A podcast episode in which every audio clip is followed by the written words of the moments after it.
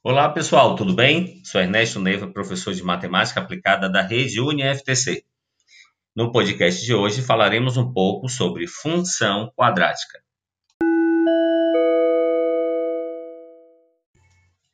A nível de curiosidade, nos perguntamos onde aplicamos a função quadrática.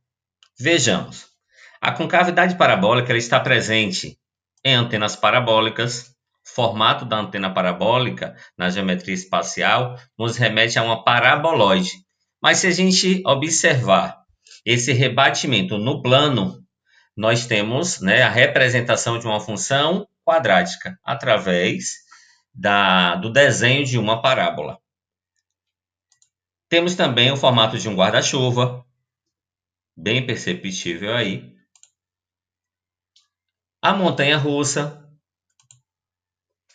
Observemos também uma ponte pêncil. A estrutura dessa ponte pêncil também tem formato de parábola. Então, essas, dentre essas e outras, nós trabalhamos os conteúdos da função quadrática.